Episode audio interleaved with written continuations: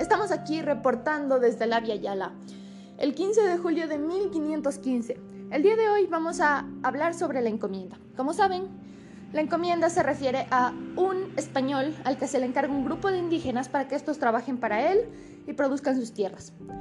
Como saben, hace aproximadamente unos tres años se instituyeron las leyes de Burgos y estas leyes deberían proteger y ayudar a los indígenas a tener una mejor calidad de vida. El día de hoy estamos en una hacienda de un encomendero y vamos a confirmar si esto se cumple.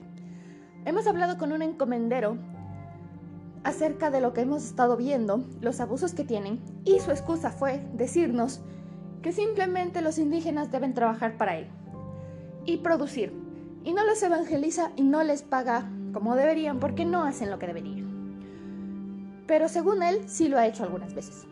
Fuimos a hablar con algunos indígenas que se atrevieron a hablar con nosotros y nos dijeron que nadie ha salido y nadie ha sido evangelizado aún, ya que su encomendado afirma que no se merecen este privilegio o este favor.